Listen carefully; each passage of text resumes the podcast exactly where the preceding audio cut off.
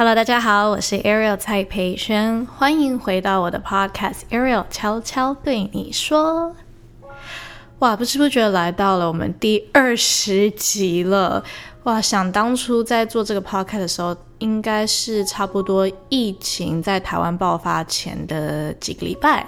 所以从应该是四月吧，到现在已经九月。哇，也其实也默默的五个多月，快六个，快半年了。所以今天呢，想要来点不太一样的。平常我的 podcast 我都会写稿子，然后真的是很系统化的，我会就是一一的去分析啊，然后做我的调查，然后我会很认真的把我想要讲的东西写出来，然后再好好的录下来。那今天呢，我想要来个比较 freestyle 一点，就是想要跟大家 update 一下我这两个月，差不多快两个月在加拿大的这段时间。我觉得真的是一个很 life changing event，就是一个很改变我生命的一趟旅程。给大家一点背景，我三岁的时候从台湾跟家人一起移民到加拿大，然后我九岁的时候又回到台湾念国小三年级到国中三年级，所以国中毕业之后十五岁我又搬回加拿大，一直到我大学毕业，也就是三年前 我又搬回台湾，所以我其实，在台湾跟加拿大的时间都差不多。那我也有接受两边的教育。跟文化的洗礼，那其实在这三年台湾打拼的这一段时间，其实对我来讲，很多时候是蛮不容易的。那可能因为是我的工作音乐吧，那也有可能是因为我们那时候是蛮习惯在加拿大的文化跟工作环境，还有我整个 community，我的朋友啊，很多家人都在加拿大，所以我那时候回到台湾，其实对我来讲。真的是困难，就是很挑战吧。那所以这一次能够回到加拿大，就过了三年，我真的觉得非常非常感动。那虽然是疫情，所以我一开始回到加拿大的时候，第一个月都待在家里，因为在这边必须要三天在饭店隔离，然后其他十一天在家里隔离。那因为后来马上隔离完之后，我就打了第一剂疫苗，我就想说安全一点，我就待在家里多待了十四天，就是让身体免疫系统能够好好的反应。我才敢开始出去，但是因为刚好打完疫苗，然后过了那两个礼拜之后，我又直接就是工作，就是我去拍 MV，然后录音等等，都是自己一个人在这边完成。所以其实我等我真正能够 放假的时候，已经过了大概一个多月了。所以对我来讲，只有在这两三个礼拜，我才开始真正有觉得有放假，然后能够见到以前的老朋友，能够出去走走的机会。但是我必须说，在这两个月的期间，我真的学到好多，我来慢慢跟你们分享。那么第一个呢，首先我就想说，来跟大家分享一下，在我回加拿大之前最想念的食物是什么？因为每一个人都在问我。然后我发现，在加拿大，因为啊，我现在住在温哥华这边，就是很 chill，就是所谓的 West Coast 西岸。那么大家如果知道东岸跟西岸的差别，就是通常东岸像多多伦多那边就会比较繁忙，步调比较快。那在西岸呢，可能是因为不知道这边天气很温驯，然后靠海，所以每个人都是很 chill，然后就是很 relax，很享受生活。所以呢，我们这边没有什么太多的活动。其实尤其在夏天，应该是大家出门最活跃的时间。我们真的想一想，好像就是。只有出去吃饭，跟户外的运动，比如说爬山，比如说去划船、去玩水等等，好像就真的是这样诶。毕竟加拿大，尤其温哥华，就是所谓一个好山好水好无聊的地方。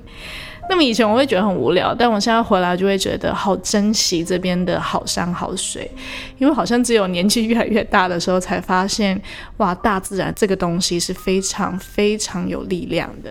就当我心情不好，就算不用心情不好了，心情不管怎么样，只要走出去进入大自然，就会突然间一阵心旷神怡，有种豁然开朗的感觉，就会仿佛觉得在这么浩瀚的宇宙里面。这么美丽的大自然里面，觉得自己的问题好像微不足道。不知道大家有没有这种感觉？可能如果你现在心情没有那么美丽的话，建议你可以出去外面走一走，去吸收一下这个分多精，然后去享受一下大自然带给你的这个很奇妙的疗愈力量。好，那回到刚刚，在我回台湾之前，每个人都一直在问我说：“Era，那你啊还想要吃什么东西？” 因为真的，我们这边就是一直吃，然后一直出去走走路这样。那在我回加拿大之前，我最想念的其实是温哥华的港式点心，还有温哥华风格的 poke，就是夏威夷拌饭。那首先我要先说，我在台湾找了非常久的夏威夷拌饭，都一直没有找到最喜欢的。那可能是因为在加拿大温哥华的那个 Vancouver Style Poke 真的很不一样。大家如果来温哥华，一定要吃。而且我昨天还问我朋友说，正统的夏威夷拌饭好吃吗？他说，嗯，我觉得还是温哥华的比较好吃，是真的很好吃。它就是基本上是生鱼片，然后。它你可以选择是饭，或者是比如说糙米饭，或者是沙拉底，然后你可以选很多配料，比如说你可以选什么玉米啊、毛豆啊，然后什么那叫什么仿蟹柳啊、虾卵啊，重点是它的酱超好吃。反正我就觉得每次吃完我都觉得很开心，因为它蛮健康的，但是吃起来没有负担又很好吃。总之，推荐大家一定要此生去试试看这个 poke，叫做夏威夷拌饭 P O K E。那么另外一个是港式点心，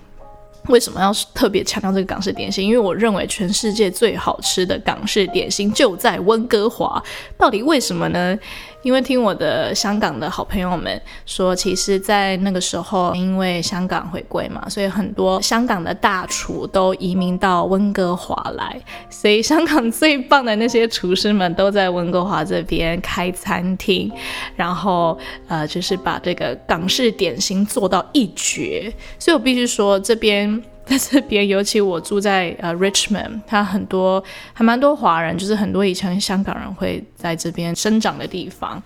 那其实因为我以前在这边加拿大的时候，我的真的好朋友都是香港人，很少台湾人。那现在比较多内地的呃内地的华人也在这边。那我们其实常常，尤其像我爸爸，他超爱港式点心。我们以前都会每一个礼拜，像是礼拜天，就是去完教会之后，中午我们就会一起去港式点心，点这个洋茶。像我最爱的哈搞烧麦叉烧包，跟大家说，我的广东话最厉害就是这个哈搞。对，反正呃超爱港式点心。那么其实，在我隔离完饭店隔离完的第一天回到家的时候，因为我朋友知道我超爱港式点心，他就直接帮我外带港式点心。然后那天我就觉得很感动，因为终于吃到我朝思暮想的喝狗烧麦啊，超赞的！建议大家如果来一定要吃吃看，而且这个是我香港朋友都认证过的哦，比香港本身的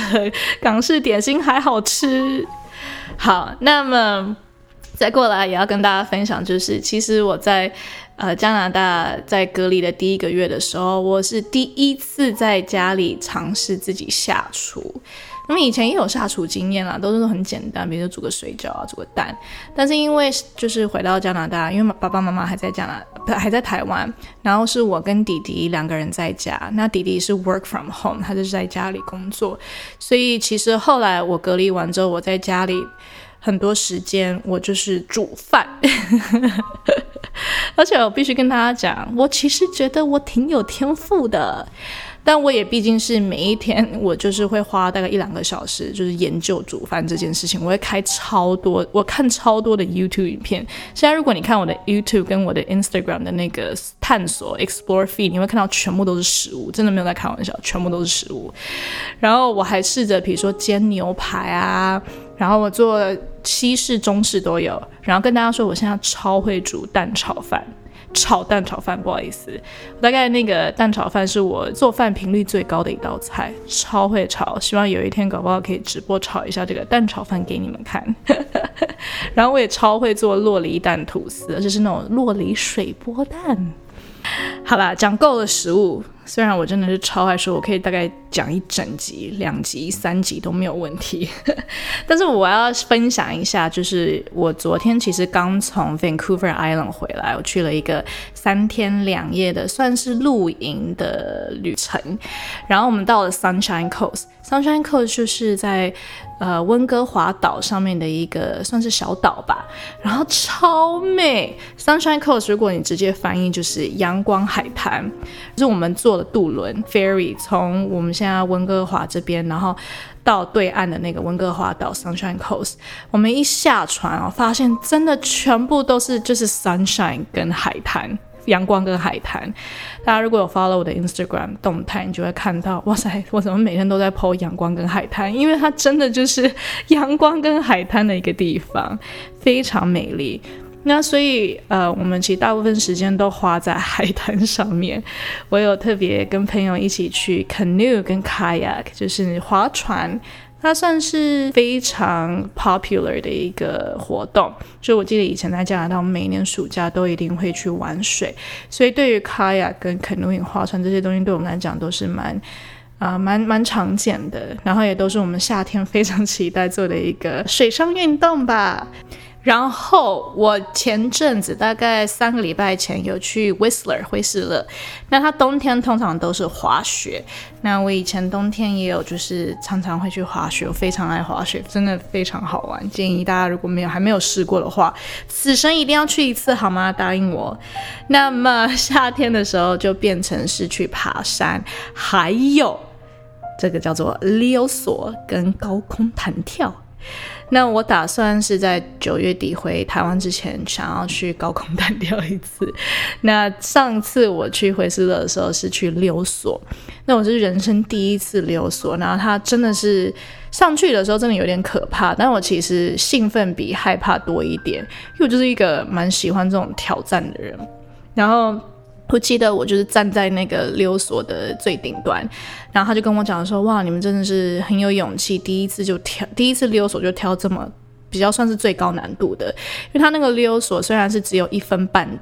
但是他下去的那个速度可以高达一个小时一百四十多公里的速度，所以 我还记得，因为我跟我朋友我们是第一。”第一批，然后我真的是还因为有朋友在旁边，我才敢踏出那一步，不然要踏出那一步真的非常难。你要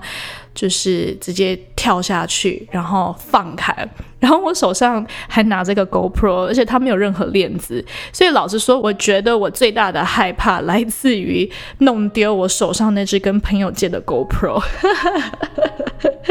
但是我必须说，刚开始下去的时候，我们真是狂尖叫，因为真的太可怕了，就啊，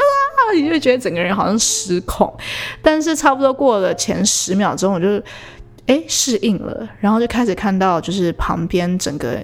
山啊，水啊，你可以看到整个就是很美丽。我们这个卑卑诗省 B.C. Province 的风景，然后就在空中，我觉得哇，这感觉真棒，有一种很像鸟在空中自由翱翔，有阳光，然后有新鲜的空气，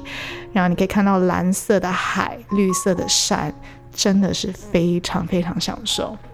所以那时候我还想说，可不可以不要停，不要停，不要停。反正我有把画面用 GoPro 记下来，还好我从头到尾就是死命抓着那个 GoPro，所以到时候可以把这个影片放在我的 IG 或放在我的 Facebook 跟大家分享，真的是挺有趣的。那么到时候如果高空弹跳也再跟大家分享。那么其实我现在在加拿大也剩大概两三个礼拜了，因为已经已经 book 好我的机票回去了。因为在这边，除了刚刚跟大家分享好吃的食物，还有好玩的这些户外活动。那其实我觉得我最珍惜的是跟这边人与人的连结。怎么突然觉得人与人连结？现在讲起来还是很好笑。OK，人与人之间的 relationship。那其实我在加拿大真的是很幸运，有一群很很很棒很棒的朋友。不管是我在这边呃高中、大学，还有在教会。我基本上真的，一回来加拿大就觉得哦，有一种家的感觉。然后这些朋友我都已经认识，可能很多都十年以上了。然后虽然很久没有联络，这三年大家也都没有办法见面，但是一回来就觉得，哎，仿佛好像又回到以前一起玩乐的那种感觉，所以我真的心里非常的感动。那其实我学到最多的，在这趟旅行，应该是在跟这些朋友的对谈当中吧。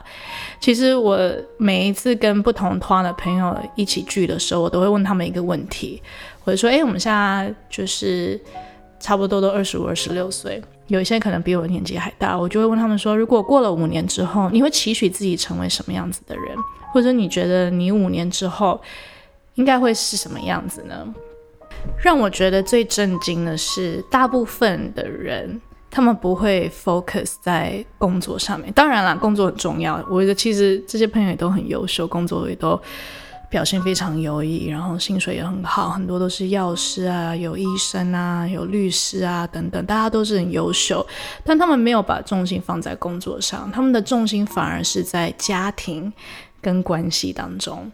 每一个人都会跟我说：“哇，我希望五年之后，假如说，比如说三十三十五，我希望我会有一个很幸福美满的家庭。我希望我的生活是很有品质的，我有一个 work-life balance。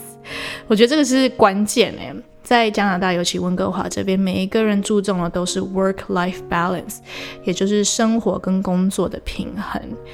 那他们会认为工作虽然很重要，赚钱很重要，但是生活这件事情更重要。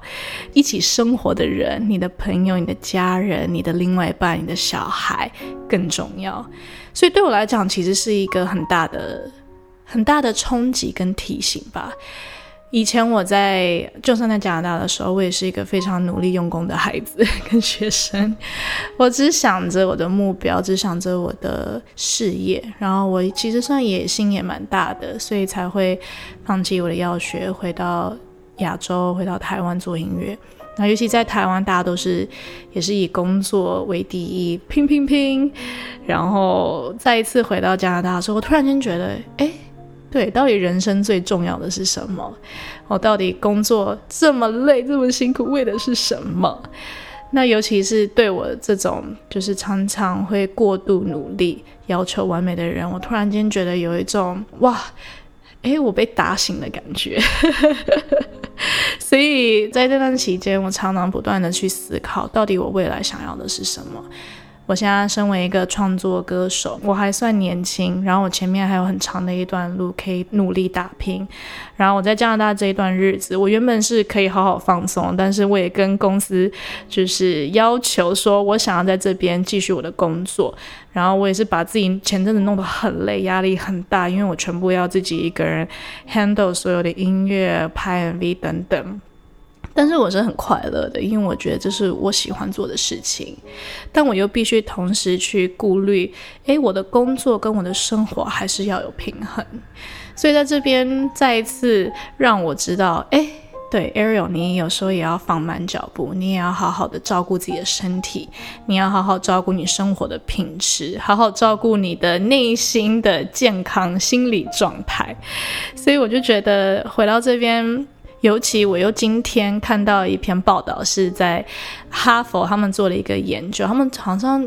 做了几十年的这个研究，他们发现其实到最后人到老的时候，不管你身体健不健康，只要你是有很棒的 relationship，你你是有很棒的一个家庭，你跟其他人之间是有很棒的关系。有朋友、有家人的 support 跟支持，不管你的身体状态如何，你都会活得比较快乐。所以他们就最后结论是，快乐的秘诀，你要长期快乐的秘诀，都是在于跟人建立好的关系，然后你有好的朋友跟好的家庭。所以我才觉得，对我来讲，这个真的是一个很大的转变。尤其可能在疫情，你也可能碰到同样的一个。算是挑战吧，可能逼你去想，对，到底现在生命最重要的是什么？好像就是身体健康，然后能够跟你爱的人在一起，我觉得那好像才是最重要的。我记得前几天我们就在 Sunshine Coast 旅游，然后我们就经过了一个小超市吧，就是那种户外的市集，然后就跟那边有一个白人在卖水果，开始聊起天。然后他就跟我讲说，嗯，他其实是平常会住在温哥华，然后但是到了假日他就一定会呃 坐渡轮回到 Sunshine Coast 这个小岛上面。然后我就问他说，为什么要这么累？他说，因为他在 Sunshine Coast 买了一大片的土地，可以自己种田，给自己种蔬菜、种水果，他就觉得很享受。对于他来讲，这个就是他的工作跟生活一个平衡的方式。他平常可能还是会努力工作，但是他有时间，他就会跟家人一起来到他这个小岛上的这个这片小土地，然后种这些东西，然后顺便可以卖给大家。然后我就觉得哇，这种生活其实也是很棒啊！以前可能我就会觉得，哈，谁要那样子啊？我才不要，我才不要浪费时间，就是好好享受生活。我现在就是要全力拼事业，把我所做的一切都 focus 在事业上面。但是我就会觉得，我这么努力，到底我的人生是 work to live 还是 live to work 呢？也就是到底我的人生是为了工作而活？还是为了生活而才去工作呢？好啦，总之呢，我希望，嗯，这接下来两个礼拜，我还能够两三个礼拜，我还能够好好的去放松，但我还是会工作，大家不用担心，我还是一个工作狂，我是努力告诉自己要 chill 放轻松，好好享受我的假期。我可能还是会多多回去一些，呃，我以前常在这边，比如说我的大学的一些。制造很多回忆的地方，我会已经回我大学两次了，但我还想要回去第三次，想要去我以前常常读书的一个非常漂亮的图书馆。我以前的目标就是要在那边至少有一次能够在那个图书馆，不是读我的课本，而是好好的读一本书，然后看着那一片落地窗。外面反射的太阳，然后就慢慢看太阳下山，这样这是我的目标。不知道这次旅程能不能达成呢？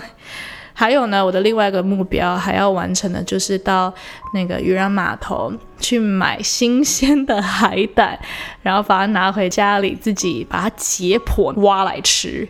这以前我在加拿大常做，而且这边的海胆真的蛮便宜，因为他们都是新鲜现采的，又很好吃。我就把它挖出来洗一洗，然后就放在白饭，然后配海苔，啊，跟大家说真的是非常享受。我好想要现在就跑出去买。好啦，那总之大家可以多多继续 follow 我的 social media，我都会固定的跟大家 update 一下我最近的生活。那希望大家不管你现在人在哪里，都能够好好的去思考一下，你的生活跟工作是否有好好的平衡。然后希望无论如何，我们都能够好好的享受生活，也珍惜身边这些带给我们快乐的人。因为我真心相信，长期快乐的秘诀真的是建立好的关系，然后能够好好的去爱，也好好的被爱。谢谢大家今天来听我的 podcast，任何的 comment feedback，任何想对我说的，你都可以留言，也别忘记订阅跟追踪我的频道。然后最后呢，想要用这一首歌曲送给大家，它叫做《勇敢站立》。那它其实是一首诗歌，然后是我今年四月的时候，诶，差不多也就是我开始筹备这个 podcast 的时候写的歌。那那个时候其实处在一个蛮对生命跟工作有点迷惘的状态，所以那天去完教会，刚好复活节，我就回来写了这首歌，告诉自己要勇敢。然后也是透过信仰的力量，让我能够重新站立。那很开心的是，上礼拜啊，我才得知，因为这首歌我有拿去投稿诗歌创作比赛，个 TV 的，然后他有得奖，他得了这个金传奖，所以还蛮开心。也谢谢很多小人们在这当中，也每一天帮我去投票，所以这首歌就送给你们，希望我们都可以一起勇敢站立。那就 enjoy，I'll see you next time，拜拜。之